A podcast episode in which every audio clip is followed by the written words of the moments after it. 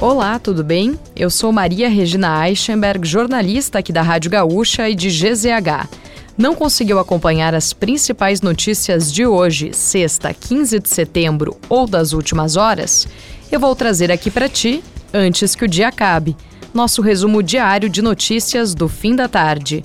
Oferecimento correspondente gaúcha Serrana Solar. A minha escolha certa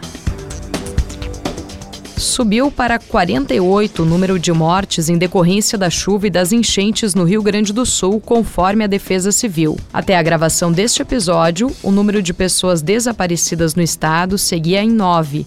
São quatro em Mussum, dois em Lajeado, um em Arroio do Meio, um em Encantado e um em Roca Salles. Um acordo assinado nesta sexta-feira garantiu a isenção da conta de água para moradores do Vale do Taquari atingidos diretamente pela enchente na semana passada. Segundo o vice-governador Gabriel Souza, são 8 mil pontos que foram mapeados pela Corsã em Arroio do Meio, Bom Retiro do Sul, Cruzeiro do Sul, Encantado, Estrela, Lajeado e Roca Salles. Em Mussum e Santa Teresa, onde o fornecimento de água é próprio, já há acordo pela isenção da tarifa. As enchentes ainda estão impactando também a mobilidade de Porto Alegre e cidades do interior. Algumas viagens de ônibus seguem suspensas devido a bloqueios nas estradas. Associação da Pedagogia de Emergência no Brasil, grupo que trabalhou nas tragédias de Brumadinho e Petrópolis, está no Vale do Taquari para auxiliar no atendimento de crianças que foram impactadas pelas enchentes que atingiram o Rio Grande do Sul. O presidente da instituição, William Boldaquian, esteve no programa Atualidade da Rádio Gaúcha nesta sexta-feira e contou que o grupo está realizando um trabalho de capacitação de professores para atender as crianças que estão traumatizadas com a tragédia. O grupo deve ficar atuando na região por cerca de 20 dias.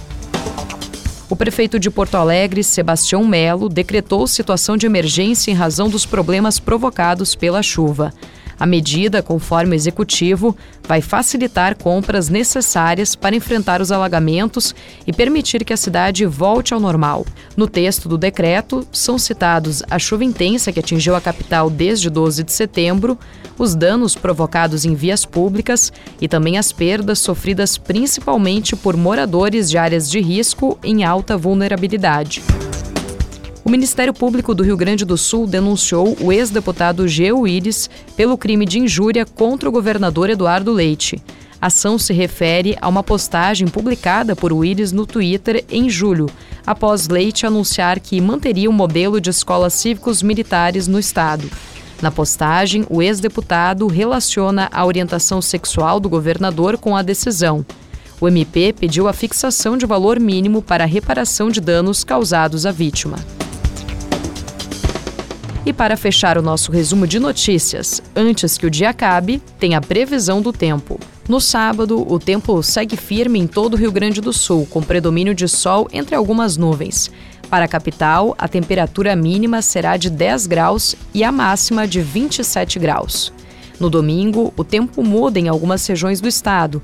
Destaque para a faixa oeste, sudoeste e sul, onde a chuva retorna durante a noite. Se quiser saber mais sobre algum desses assuntos e muitos outros, além dos nossos colunistas, áudios e vídeos, é só acessar gzh.com.br ou o aplicativo de GZH. Amanhã a gente volta aqui antes que o dia acabe.